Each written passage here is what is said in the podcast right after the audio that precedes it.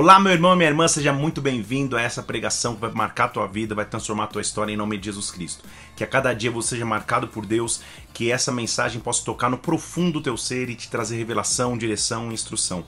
Que Deus te abençoe em nome de Jesus Cristo. Um abraço meu para você. Acompanhe essa mensagem. Isaías capítulo 61. Isaías 61. Uma promessa de Deus para todos os filhos e filhas. Versículo 6 diz assim: Vós sereis chamados sacerdotes do Senhor, vos chamarão ministros do nosso Deus, comereis as riquezas das nações e na sua glória vos gloriareis. Deixa eu ler de novo: Vós sereis chamados sacerdotes do Senhor, ministros do nosso Deus, comerei riqueza das nações e na sua glória vos gloriareis em lugar da vossa vergonha, havereis de ter dupla honra.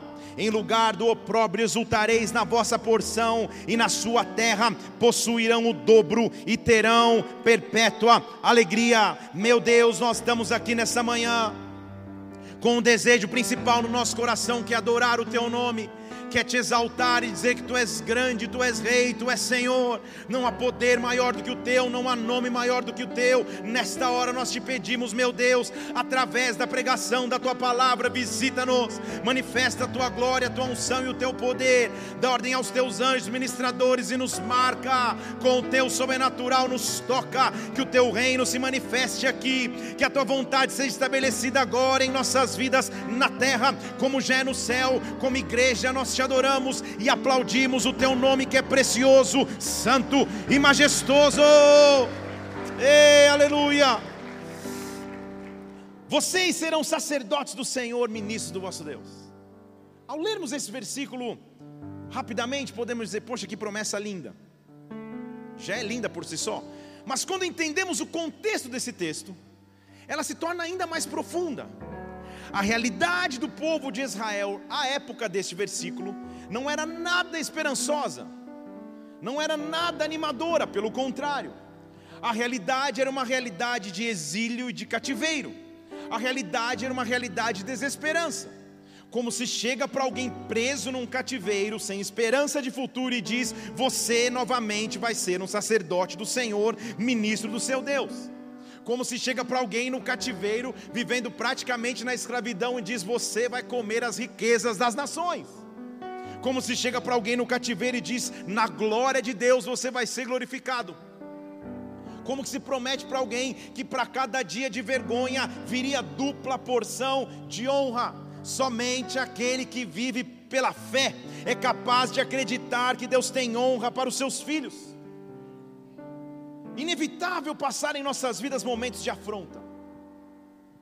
Sabe quando parece que o inimigo te escolheu como test drive das afrontas do inferno, como test drive das lutas, das dificuldades, das aflições, das, dos ataques? Afronta. Dia a dia se sofre afronta. Há uma promessa de Deus que eu quero liberar sobre nós. Você vai vir comigo aqui, nós vamos acordar até lá.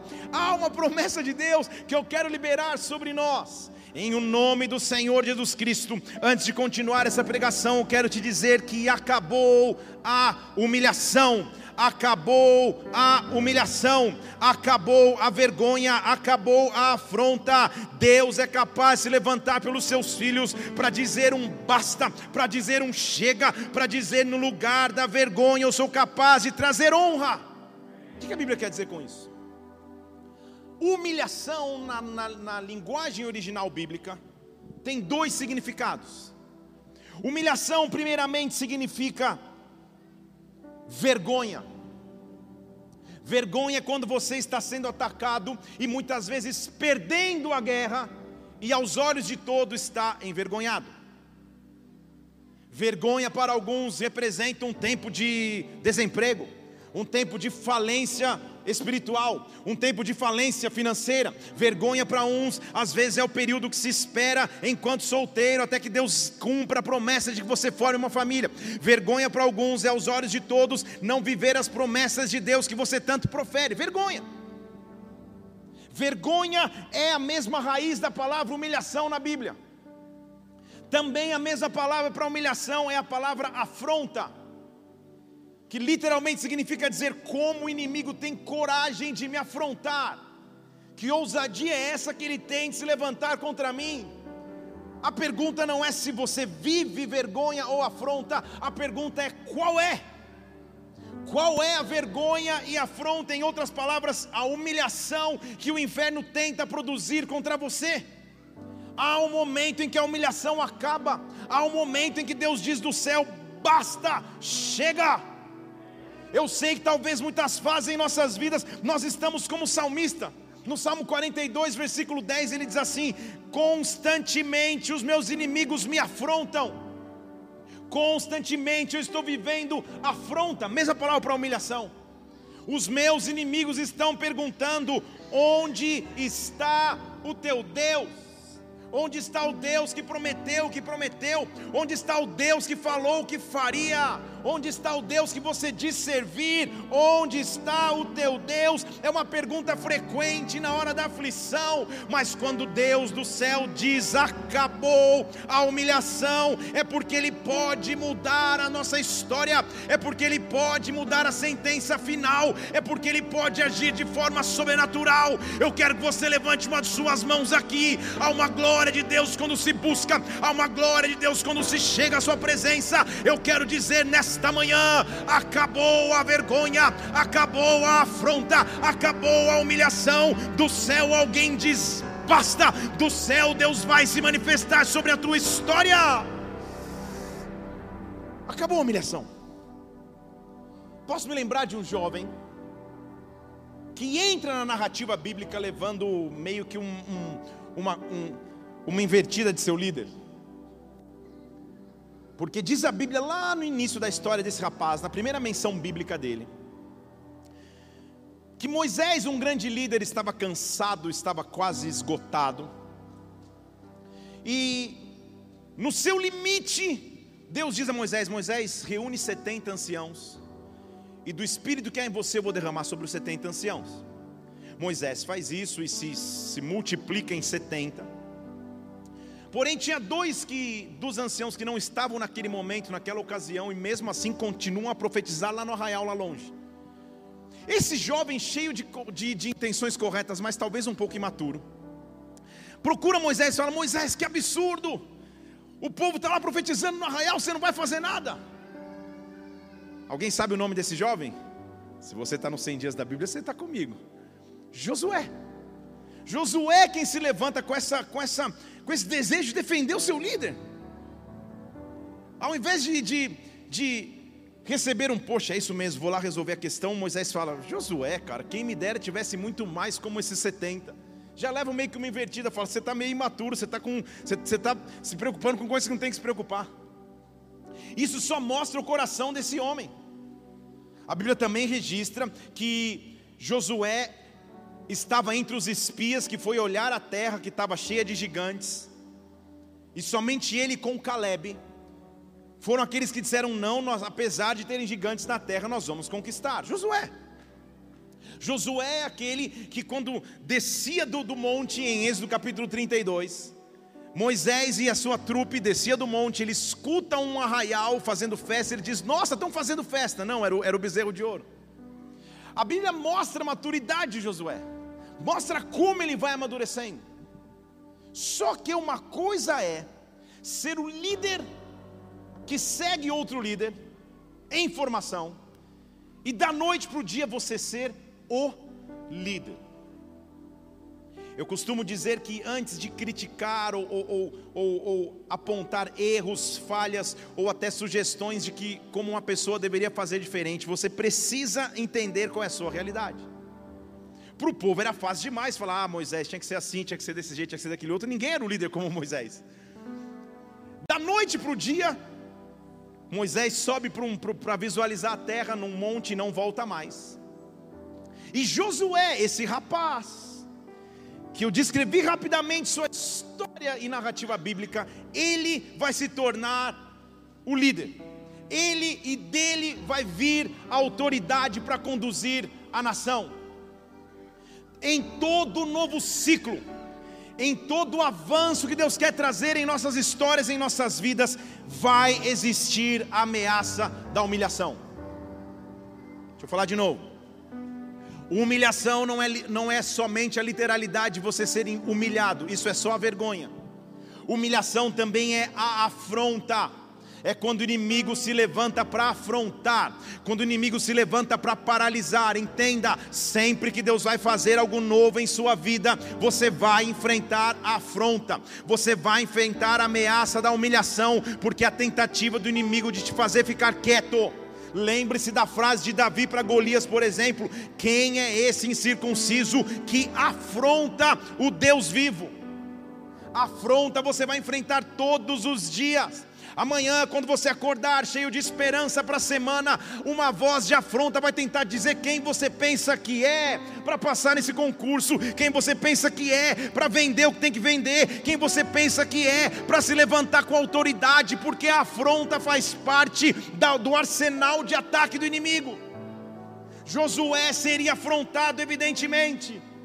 O povo estava sendo afrontado mas Deus precisava se levantar para dizer: acaba a humilhação agora.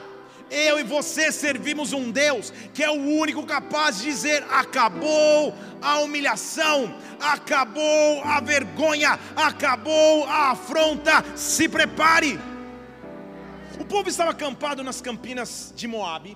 Antes de entrar na terra prometida, tinha um rio chamado Jordão. Eles teriam que atravessar esse rio. E o que Deus chama Josué é para se preparar para essa travessia. Então, nessas próximas duas horas e quinze que nos restam desse culto hoje, que nada que hoje à noite ainda tem culto, pastor Rodrigo Foca vai pregar aqui. Deus quer nos preparar para que a humilhação acabe, para que a afronta cesse. Está preparado para a travessia? Misericórdia, está preparado para atravessar? A humilhação vai acabar. Estou dizendo que a afronta vai acabar.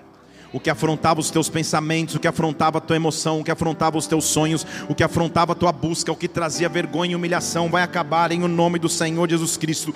E agora que você está pronto, entenda o primeiro, a primeira camada ou a base de preparo, ela se chama santidade.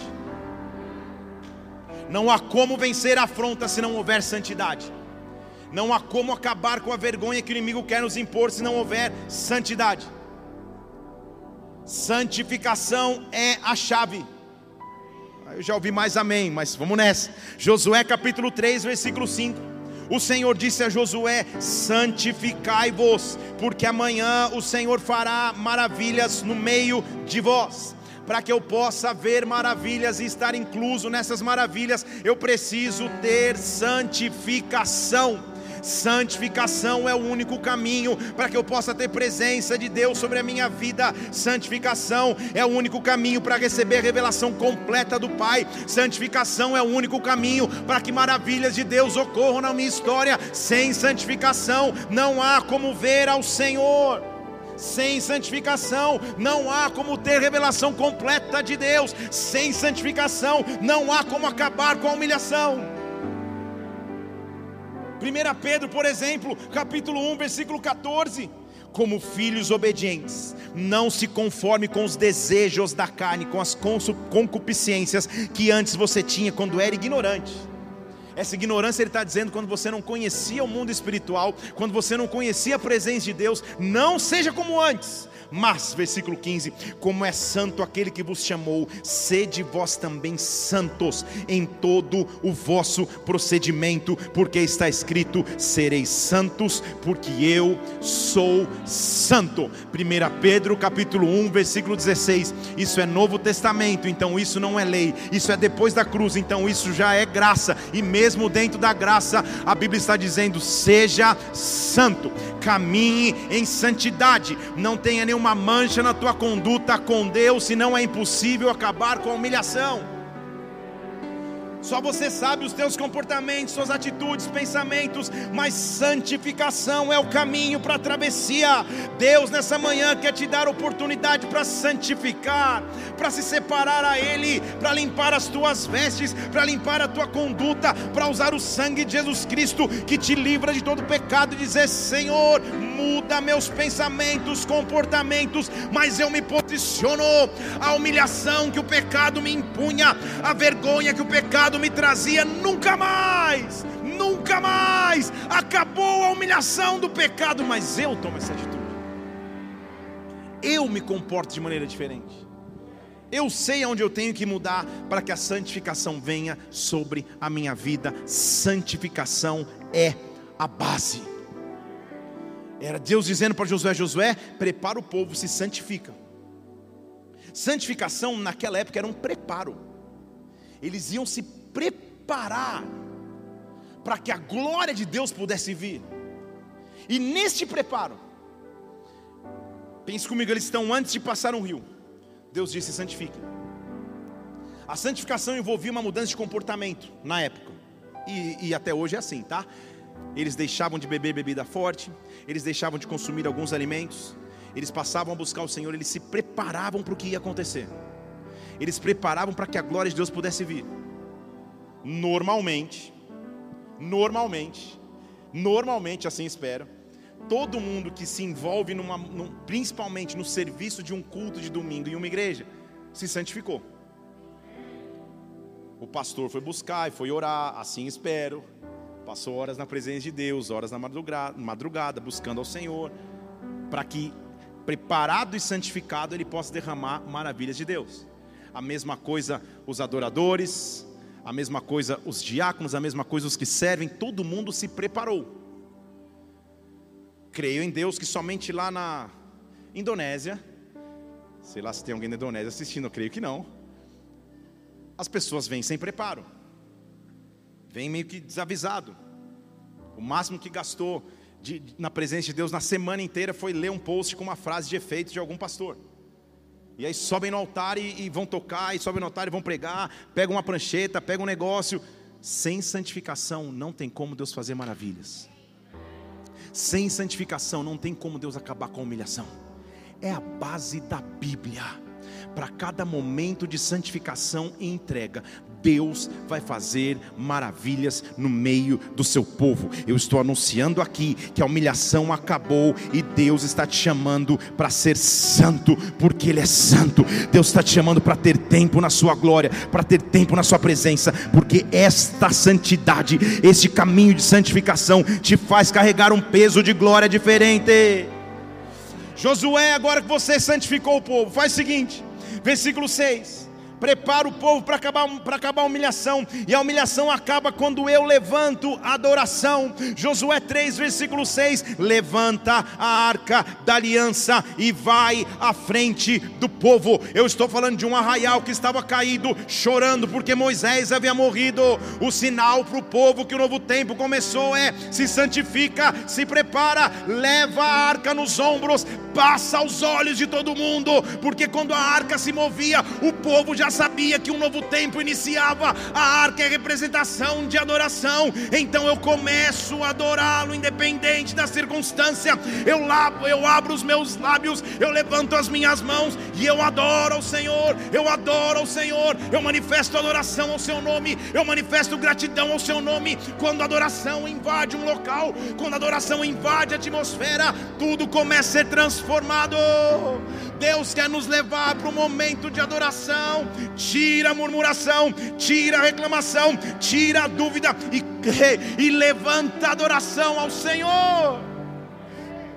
É isso que ele está dizendo. Josué não olha mais para a morte de Moisés, para a dificuldade que vocês tiveram ao sair do Egito.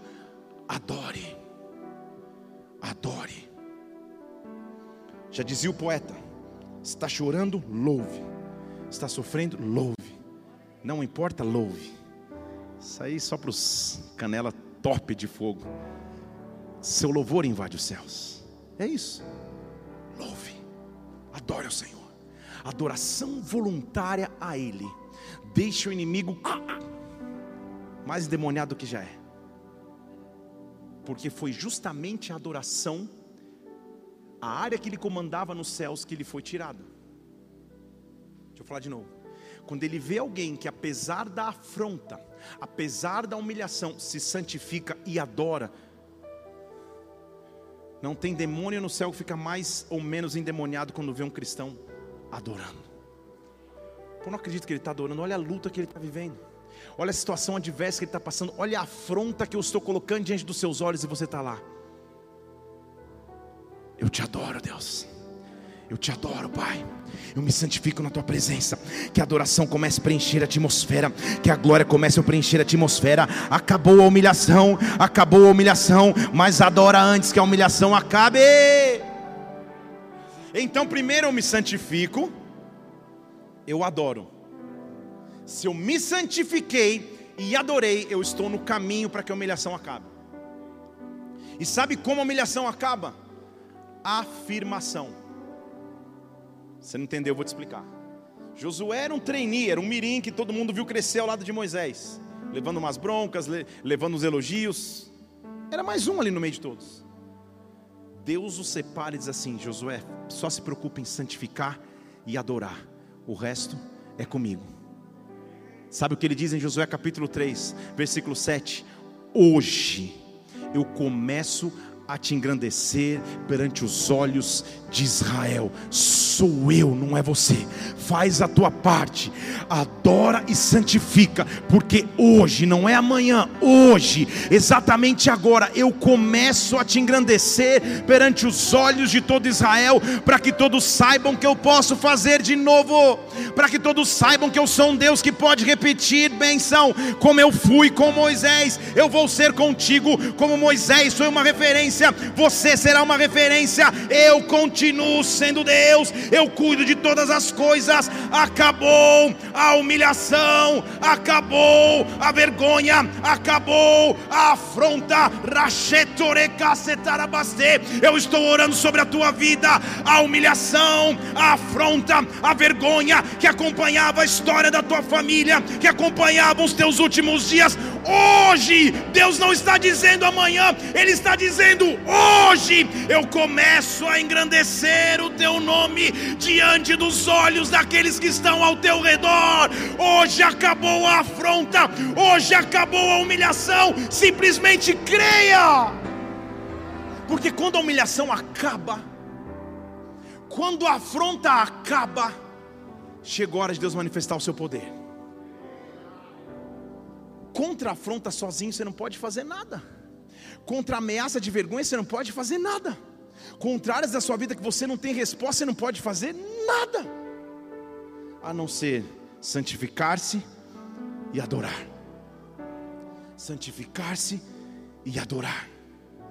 Deus, eu não estou entendendo nada. Santificar-se e adorar. Santificar-se e adorar. Porque hoje, hoje, hoje eu começo a te afirmar diante de todos, mas não só isso e sabe como essa afirmação vai acontecer hoje? Versículo 10 do capítulo 3 de Josué. Nisto vocês vão conhecer que o Deus vivo está no meio de vocês. Eu certamente vou expulsar de diante de vocês cananeus, heteus, heveus, perizeus, girgazeus, amorreus, jebuseus, todos os inimigos vão ser expulsos diante de vós. Nisso vocês conhecer Deus está contigo, Deus está com vocês, Deus está no meio de vocês. Vou recatar a Não houve nenhum indício, pega a espada ainda, só adora só se santifica. Eu vou engrandecer, mostrando o tamanho do meu poder. Eu vou mostrar que eu estou contigo. Eu vou mostrar que eu não te abandonei. Hoje, certamente, eu expulso os inimigos que eram a sua afronta só pega a arca do Senhor, versículo 11, e passa na frente do povo, vai para o meio do rio Jordão. Ei, Jordão é representação bíblica de travessia, de uma página que vira de um, de um capítulo para o outro. Lembre-se comigo que o próprio Jesus Cristo, ao começar seu ministério público na terra, foi se batizar nas águas do Paranoá, Jordão porque Jordão significa travessia para um novo tempo. O que nós estamos lendo aqui é um momento que marca uma história de 470 anos de espera. São 430 anos de escravidão, 40 anos andando no deserto. E Deus está levantando um homem dizendo para ele: As tuas armas de guerra vão ser santificação e adoração. Deixa eu falar de novo: As tuas armas de guerra vão ser santificação e adoração. E e a afronta vai ter que entender que eu estou no meio de vocês, que eu estou no meio de vocês. Se levanta para atravessar, se levanta porque acabou a humilhação, porque acabou a afronta. Tua fé vai ser afrontada todos os dias. Tua esperança vai ser afrontada todos os dias as pessoas ao teu redor vão dizer onde está o teu Deus, você mesmo vai viver circunstâncias, vai falar onde Deus está. A tua escolha, a minha escolha é Senhor, eu me santifico e adoro, eu me santifico e adoro. Parece simples, mas é dificílimo, porque quando a afronta bate na nossa porta, quando as coisas não estão saindo do jeito que achávamos, é justamente a santificação e a adoração que vão ser roubados. Pode parar para pensar. Se as tuas alianças com Deus não vão começar a se tremer um pouco, se o teu desejo de adorar a Deus vai começar a fugir um pouco, se você nem louvor mais vai querer ouvir, nem pregação mais vai querer escutar, Pastor, então você não vai querer nem mais olhar, a igreja você não vai querer nem mais pisar, porque a afronta quer tirar de nós a santidade e a adoração. Mas quando nós trazemos de volta a arca, quando nós trazemos de volta a devoção, quando nós trazemos de volta a presença, escute Deus falando a ti hoje, hoje, hoje eu vou mostrar que eu estou no meio de vós. Hoje eu vou responder o clamor da sua oração. Alguém que precisa ouvir isso. Então, as águas do Jordão se abrem e eles começam a atravessar. A arca está no meio do Jordão. E Deus manda um WhatsApp para Josué. Ele havia criado um grupo travessia Estava ele, colocou Moisés para já arrebatado acompanhar. E Josué dá uma olhada e tinha uma mensagem: Olha, não esqueça de uma coisa. O que, Deus? Não esqueça de uma coisa. O que, Senhor? Pega um homem que representa cada tribo. E do meio do Rio Jordão, do leito do Jordão que vocês estão pisando agora, fale que cada homem pegue uma pedra. Por que isso, Senhor?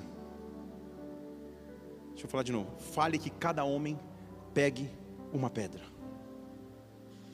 Não é depois que atravessar, é no meio da travessia. Pega uma pedra. Porque eu quero que todos lembrem que no meio da travessia, no meio do caminho, vocês precisam lembrar que eu continuo sendo Deus. Depois que vocês atravessarem é fácil. Deus é maravilhoso, glória a Deus. Mas vão vir piores travessias pela frente. E vocês vão ter que, tão, vão ter, que ter pedras para lembrarem: eu estou no meio. Você não entendeu? Vou te falar em português. Usando meu exemplo, por exemplo. Acabei de novembro para cá de passar, eu e a pastora, uma das maiores guerras, um dos maiores jordões, jordões que a gente teve que atravessar, se é que existe jordões no plural. Ela, ao descobrir que precisaria fazer uma cirurgia no, no, no pulmão, vocês acompanharam o testemunho. Não tínhamos nenhuma outra opção senão santificação e adoração. Santificação e adoração. Sendo o mais sincero possível e humano possível, todos os dias a vontade era de, de, de subir no altar e santificar e adorar? Óbvio que não.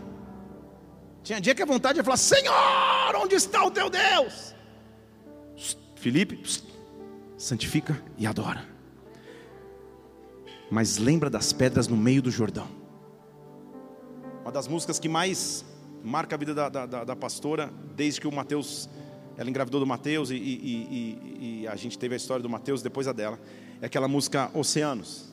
Guia-me para que em tudo em ti confie. Sobre as águas, você sabe essa música, né? No aniversário dela em novembro, ela havia ganho um, um day spa. Coisa de mulher e de homem também às vezes, um day spa. Ela não teve a chance de usar tamanha correria. E o Day Spa ia expirar, ia vencer. Ela ia fazer a cirurgia numa quinta-feira de manhã. Terça-feira eu falei para ela, Mila, vai vencer. Não há o que fazer, para quem a gente vai ficar preocupado? Agenda o Day Spa, eu vou te levar. Mas eu sabia como motorista que eram quatro horas de Day Spa, eu fiquei quatro horas lá de fora, mas isso é um detalhe.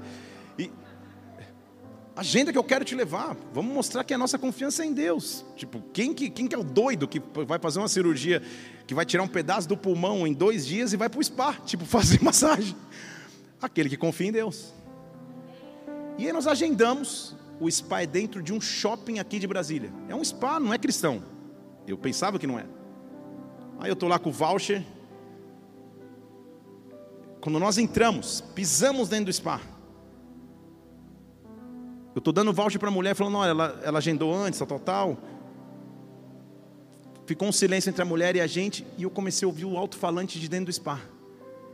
E estava fazendo assim.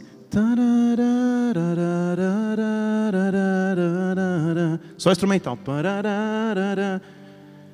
Eu olhei para ela e falei: Você está ouvindo o que eu estou ouvindo? Ela já começou a ficar emocionada. Eu fingi que estava bem e falei: Ah, Jesus. E sabe o que Deus me falou? Pega essa pedra do meio do Jordão. Da glória depois da travessia é mais fácil. Mas no meio do Jordão, pega a pedra. Eu estou falando com vocês agora. Vocês escolheram descansar, literalmente descansar. Eu estou mostrando que eu continuo no controle. A gente filmou um pouquinho, a mulher do spa não entendeu nada, porque eu queria ter gravado essa música. Eu vou até pegar esse vídeo um dia. Filmamos, ela foi para a massagem, e eu tive quatro horas para refletir no que tinha acontecido. Mas Deus nos deu uma pedra no meio do Jordão. Você entendeu? Meses antes, no dia que ela teve o diagnóstico, que a gente foi fazer uma tomografia para mim, que eu estava com, o Covid, e ela foi fazer a tomografia, porque eu insisti, vocês, vocês, vocês, vocês viveram o, o, o testemunho. A gente está no hospital. E eu acabei de receber a notícia que eu ia ser internado, fiquei internado 48 horas, tipo, tomando sopa do hospital, não tive nenhuma complicação mas porque Deus queria que eu tivesse no hospital para ela fazer a, a, a tomo. Ela fez a tomografia quando ela acabou. Eu estou sentado numa sala do hospital, ela está na antessala, já meio preocupada porque eu ia ser internado.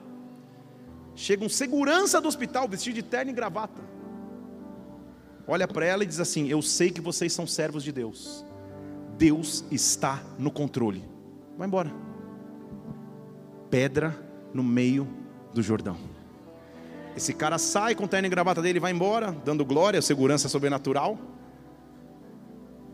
O médico chama ela na sala e diz: Olha, tudo bem com o teu exame, só tem esse detalhe aqui, tem um nódulozinho no teu pulmão, mas depois você pesquisa isso, tipo, depois, depois você pesquisa. Ela tinha acabado de ouvir do segurança, Deus está no controle, não era por causa de mim, era por causa dela.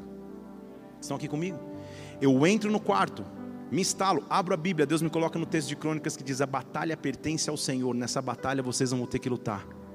Por que eu estou contando isso para você? Quando você começa a lembrar todo o testemunho daquilo que Deus fez, você se lembra: existem pedras que Deus colocou no meio do Jordão. Talvez hoje você esteja no meio do teu Jordão, sem perspectiva, sem esperança, sem resposta. Recolhe as pedras.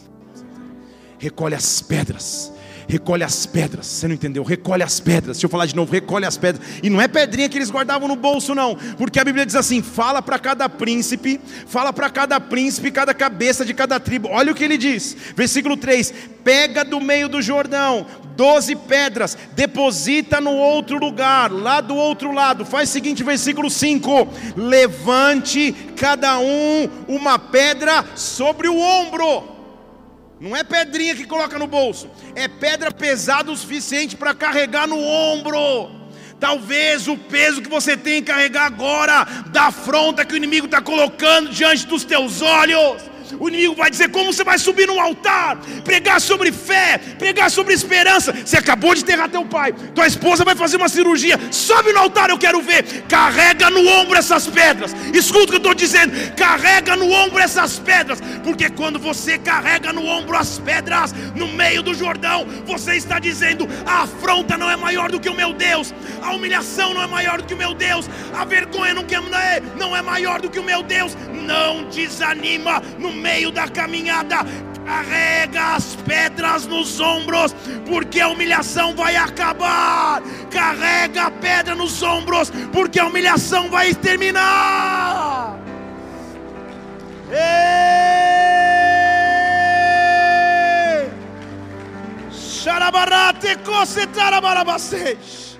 Ah, Eles atravessam, renovam a aliança. Deus chega para Josué e fala: Josué, pega facas e faz e circuncida todo Israel de novo. Porque tem uma geração que nasceu no deserto que não sabe o que é circuncisão. Renova a aliança, mostra o que é santificação. Sabe o que você faz? Com as pedras que você tirou no meio do teu testemunho, edifica um altar. E chama esse lugar de Gilgal. Vou te explicar. Não só te explicar, vou te mostrar. Josué capítulo 5, versículo 2. Faz facas, facas de pederneira, circuncida todos os filhos de Israel de novo. Muitos não estão circuncidados, nasceram no deserto. Deus está renovando a aliança para com o seu povo e faz o seguinte: levanta um altar. Com as pedras do Jordão, levanta um altar. E quando ele levanta um altar, o versículo 9 do capítulo 5 diz: Hoje, Josué, hoje, Josué, eu tirei de vocês o opróbrio do Egito. Por isso aquele local se chama Gilgal até o dia de hoje. Quem passa até hoje em Gilgal, lembra do que Deus fez na vida de Josué. Deixa eu te falar, tem NVI aí? Tem a tradução NVI? Põe o mesmo versículo na, na, na, na nova versão internacional, NVI. Só para você entender o que é o próprio. Você fica, o próprio? O que é isso? Quem que é o próprio? Calma. Hoje, Josué, hoje eu removi de vocês, põe o NVI aí, aí está no A, obrigado.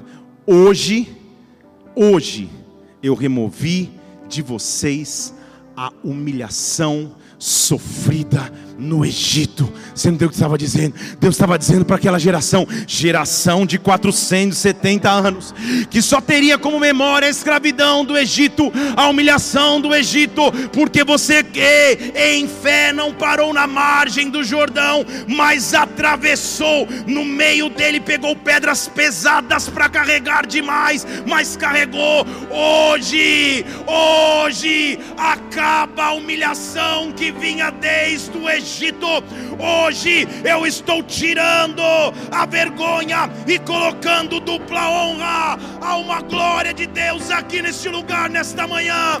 Há uma presença de Deus manifesta nesse lugar nesta manhã. Eu quero que você comece a lembrar das pedras no meio do Jordão, do testemunho que ele vai contar no meio da história, porque hoje Deus está dizendo: eu removi a humilhação, eu removi a vergonha. Oh! Feche seus olhos, feche seus olhos. Xarabarate koterebarabase. Shritiribarate koterebarabase. Oh! Espero que através dessa mensagem você tenha sido marcado profundamente pelo Espírito Santo, sua vida seja impactada e transformada, viu? Tem muitas outras pregações aqui no YouTube, Felipe Parente. Faz o seguinte, inscreve-se no canal também para que você sempre receba os alertas das pregações assim que elas acontecerem. Que Deus te abençoe. Até a próxima. Fica na paz do Senhor.